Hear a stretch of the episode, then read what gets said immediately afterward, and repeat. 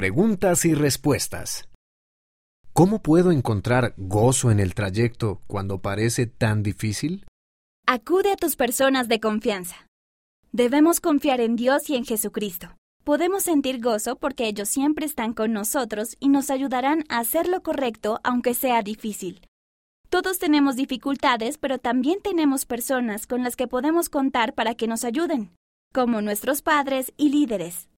Caike O, 16 años, y Keilein O, 14 años, Portugal. El testimonio nos brinda paz.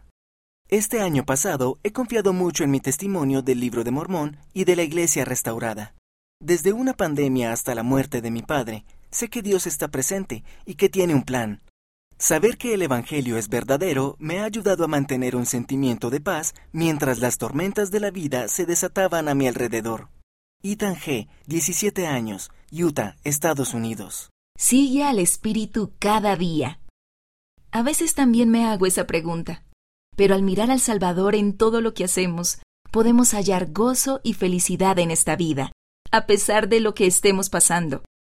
Aprende a seguir la voz del Espíritu cada día y hallarás gozo verdadero en la vida.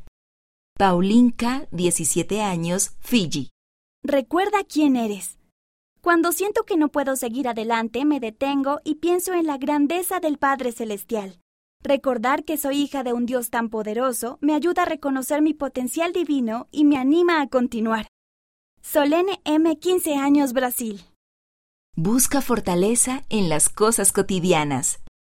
Debemos mantenernos fuertes durante los momentos difíciles.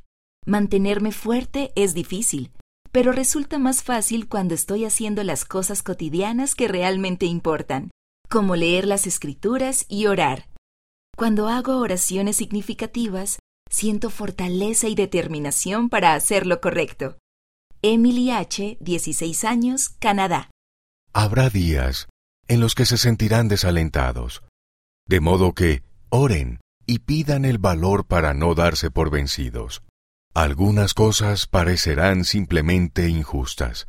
Sin embargo, les prometo que conforme sigan a Jesucristo, hallarán paz constante y gozo verdadero. Presidente Russell M. Nelson, el futuro de la Iglesia. Preparar al mundo para la segunda venida del Salvador. Liaona, abril de 2020, página 11. Las respuestas tienen por objeto servir de ayuda y exponer un punto de vista, y no deben considerarse declaraciones oficiales de doctrina de la Iglesia.